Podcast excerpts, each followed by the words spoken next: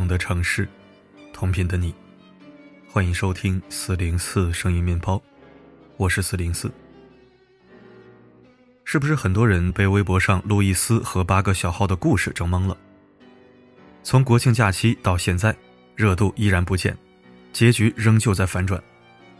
即使被戳穿，仍有五百八十万粉丝在线打 call。不得不说，这互联网属实让他玩明白了。怎么样有流量，怎么样有看点，就给自己树立一个怎样的人设。实际上却过着完全不一样的生活。不过，如果只是恶俗的八卦，倒也不会引起这么大关注。主要是因为他的炒作，让另一个群体——子嗣带妈妈无辜躺枪了。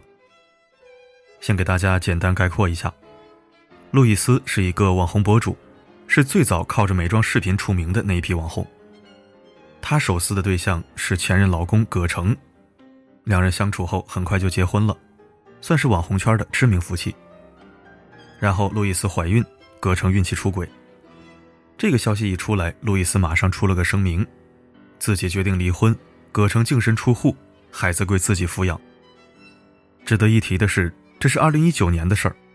当时，路易斯决定离婚的热度直接压过了《陈情令》。离婚后，路易斯就贴上了独立女性的标签，带娃开启新生活，圈粉又圈钱。原本剧情发展到这里已经差不多到了尾声，但不知道为什么，今年路易斯突然发文说，前夫把孩子抢走藏了起来，报警也没用。然后又在微博发文称，前夫对自己家暴、威胁、控制自己。至于为什么，路易斯解释的很模糊，大概就是因为孩子的学区房的原因，葛城想要一半的房屋款，于是不惜用这种当街抱走孩子的方式作为要挟。这个爆料出来之后，评论区就炸了，不少人开始替这个白富美抱不平，但很快反转就来了。这个被他爆料的前夫渣男葛城表示，这俩人之前的确离过一次婚，但马上就复婚了。而两个人去领证离婚，在微博发声明，都只是为了让路易斯立一个独立自强女性的人设。实际上，两人根本就没有分手，还是事实夫妻。所以也不存在什么突然抢孩子。然后在跌破众人眼镜之际，路易斯和葛城又开始了互爆黑料的互撕，像什么葛城 AI 换脸，路易斯用八个账号策划引导向组舆论，河南暴雨捐款摆拍等等。但此时舆论是这样的：绝了，被耍得团团转，不知道该信谁。财富密码可真是被你掌握的透透的。你扪心自问，你良心安吗？想一想，真情实感支持过你的人，我都替他们心寒。确实，两口子撕成这样，如果是剧本的话，大可不必占用公共资源。如果有什么隐情的话，可以去找法院。但以独立女性、单身妈妈的身份，收获粉丝的同情和喜爱。赚取大量流量和钱财，实在过分。尤其是被他捆绑热度的子嗣带妈妈，则更没地方说理。毕竟他们才是真正丢失孩子的人。子嗣带妈妈，很多人听着陌生，其实它是借用了美国子嗣带行动的标志，来形容被孩子的父亲暴力抢走、藏匿，导致无法与孩子相见、没有抚养权和探视权的母亲群体。在微博超话上也有很多子嗣带妈妈的部落，里面有着各种母子分离的故事。有的妈妈想孩子了，只能躲到幼儿园旁边的草丛偷偷看；有的妈妈跪在男方家门口，只为给孩子喂口奶，换来的却只有驱逐。还有孩子出生三天就被男方抢走，并被男方非法转卖，但妈妈却无能为力的。包括曾经担任过《长城》《卧虎藏龙二》《变形金刚四》等电影的美术指导戴小磊女士，也在这里讲述过自己的遭遇。她的孩子被前夫接走后，抚养权被判给了男方，戴小磊只争取到每年两次的探视权，而七年里他总共见过孩子的时间不超过二十五个小时。在微博之外，自二零一二年以来，在国内七百多份涉及女子抚养权和探望权的离婚判决中。约有百分之十一存在父母一方抢夺、藏匿孩子的情节。这些被藏匿的孩子又以两岁以下或三到六岁为主，最小年龄为出生后一个星期，藏匿时间最久长达十年。可以说，子嗣带是一个沉重又悲伤的话题。但在法律上，还没有具体的名词能够定义这群母亲正在经历的困境。因为现有的法律上，孩子是被生父抢走的，这孩子报不了失踪，这抢夺的行为也构不成犯罪。世界上最悲伤的事儿莫过如此吧。经历鬼门关生下的孩子，不经他们的允许就抱走，并且永远消失在他们身边。用一位子嗣代妈妈的话说，觉得自己像是被骗了子宫，只为为男人生孩子。但事实上，这些妈妈被伤害的除了子宫，还有身体。因为很多抢夺子女的人本身都有家庭暴力的问题。比如前几年屡次登上新闻的子嗣代妈妈王建娜，她怀孕五个多月时，因为拌嘴被前夫从三楼拖到二楼，在坐月子时因为拿尿不湿的问题。被前夫扇了好几个巴掌。最严重的一次是前夫揪着她的头发来回甩，将她扔在沙发上用脚踹。后来王建娜带着孩子回了娘家，两边就开始抢孩子。可以说，几乎每一个子嗣代妈妈都有过这样一段人生中最黑暗的经历。而这种黑暗，最终又会延续到孩子身上。就像我们身边总会听到这样的故事。跟前夫生活的孩子和亲生妈妈在一起时，总会被发现身上有很多伤痕，然后一询问，都是爸爸打的。有些孩子虽然没有受到肉体上的伤害，但精神上却备受摧残。因为人们争抢孩子，不仅是因为重男轻女和传宗接代的执念，更多的是以孩子作为手段，要求对方放弃财产，或者纯粹为了报复或折磨对方。他不是多么爱孩子。只是拿孩子当做一个战利品，知道这种方式让你最痛苦。此次带妈妈陈玉玲就说，女儿从前夫那回来后，总会叫自己坏妈妈，因为每次一旦女儿说想妈妈，奶奶就会恐吓孩子，说妈妈坏会来抢你。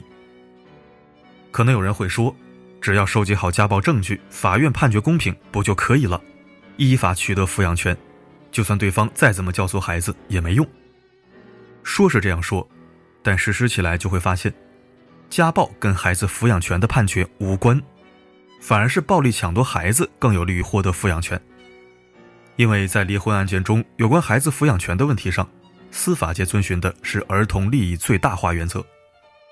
什么是利益最大化？举个例子，法律规定，两周岁以下含哺乳期的子女，原则上随母方生活，但如果两岁之前，孩子一直跟随父亲生活，那么判决结果大概率会写：孩子尚年幼，不应轻易改变其生活环境，故应由父亲抚养为宜。也正是因为这样判决，才有了抢孩子、藏孩子事件的发生。因为只要父亲和孩子在一起的时间足够长，就可以造成长期生活环境的既定事实。而仅仅是母亲联系不到孩子，但孩子又很健康。则证明了父亲有经济实力抚养孩子。听起来很奇怪吧？有点法律帮坏人的感觉，但事实就是这样。当然，这种情况在新修订的《中华人民共和国未成年人保护法》中也有了相应的改变。我国法律终于第一次明确规定，不得以抢夺、藏匿未成年子女等方式争夺抚养权。可以说，这一规定是很多人不断奔走争取来的结果。但即使这一次在未保法中有了明确的说明，也只是规定了禁止行为，并没有明确它的法律后果和责任部门。比如恶意抢夺孩子是否可以取消其监护人资格，或者是否能将其列在拒执罪的范畴中？换句话说，你觉得一纸公告能让他改变吗？能起到强制效果吗？如果我是抢夺孩子的一方，只要没有暴力执法，带着孩子藏起来。不接电话，也不理法院的任何措施，法院就执行不了。反而是妈妈们死缠烂打，倒会无意间触犯法律。所以现在很多子嗣带的群主都要求妈妈们学习一些法律知识，以便在非常有限的空间里，尽可能的为自己争取合法的权益。比如这位妈妈买了法律书籍，还在本子上密密麻麻的写下了笔记，这里面的每个字，都是我的孩子的命。只是这个故事的后续是，这位母亲学了三年法律，打了快三年离婚官司，才获得女儿抚养权，因为前夫的继续上诉，再次变得不踏实。而这种官司因为收集证据、案件排队等原因，上诉一次就意味着要和前夫拉锯小半年。有些事儿大人可以等，孩子真的等不了。微博账号“子思带妈妈的爱”曾收到过网友的一封私信，里面讲述了他童年时期被藏匿的经历。六年的追逐战中，我妈妈花光了几百万的积蓄，在这段战争中，她患上了严重的抑郁症、失眠和精神分裂。我辗转了三个城市、五个小学，多年的奔波生活让我习惯了短期的朋友关系，这也导致了我现在的回避型人格。在这六年当中，他也就是爸爸，他伪造房产证，打官司让我出庭作伪证，给我洗脑。我四年级了还在穿一年级的衣服，因为他根本没给我买过几件像样的新衣服。类似的孩子还有很多，比如江苏镇江万腊梅的孩子，在被父亲藏匿之后，一直与爷爷奶奶生活在一起。为了防止他们被妈妈抢走，这对老人四处搬家，根本没有时间和机会进学校学习。更重要的是，爷爷和父亲根本不把他们当作亲骨肉，一言不合就赶出家门。在这场争夺和藏匿的过程中，孩子已经完全沦为成人之间的工具，他们受的苦，一点都不比大人少。即便孩子最终收获了母爱，但也为时已晚，因为长期的隔阂和另一方的洗脑，他们根本无法在心中建立母亲的形象。更别提单亲家庭的孩子受到歧视等等问题了。好在随着近年来藏匿孩子的现象日益突出，加上路易斯这件八卦的发酵，越来越多的人开始为此发声。也希望未来通过国家的介入，能真正形成更强的威慑力和执行力，减少藏匿孩子的事情发生。尤其在国家推行三胎政策的大环境下，子嗣带妈妈的困境更值得被看见。当然，在这之前，可能人们的观念要比法律更为重要。因为但凡是抢孩子案，每一个事件的旁观者都会用家庭纠纷、两口子的矛盾来定义这样的事件，甚至用生活中的鸡毛蒜皮来衡量是否应该剥夺探望孩子的权利。其中的结果可能对一部分人来说是好的，也可能是有失公允的。所以，就像那句话说的：“个别人的突围。”并不意味着广大女性群体的自由和胜利，更可能造成一种假象，仿佛真的迎来了新时代。只要还有子嗣带妈妈这个群体，就说明没有平等的两性关系，就不可能有平等的婚姻关系。没有平等的婚姻关系，也就更不可能拥有合法的抚养权益。另外，无论因何种原因争吵或是离婚。本质上并不会影响亲情的延续。即便是离婚，父母双方也应该尽最大努力保障孩子得到父母双方的关爱，绝不能把孩子变成成人拉锯战中的筹码。因为看孩子是作为一个母亲的权利，配合是你作为父亲的义务。愿每一个孩子都不必生活在抢夺、藏匿的阴影之下。愿不远的将来。能看到子嗣带妈妈和孩子的相遇。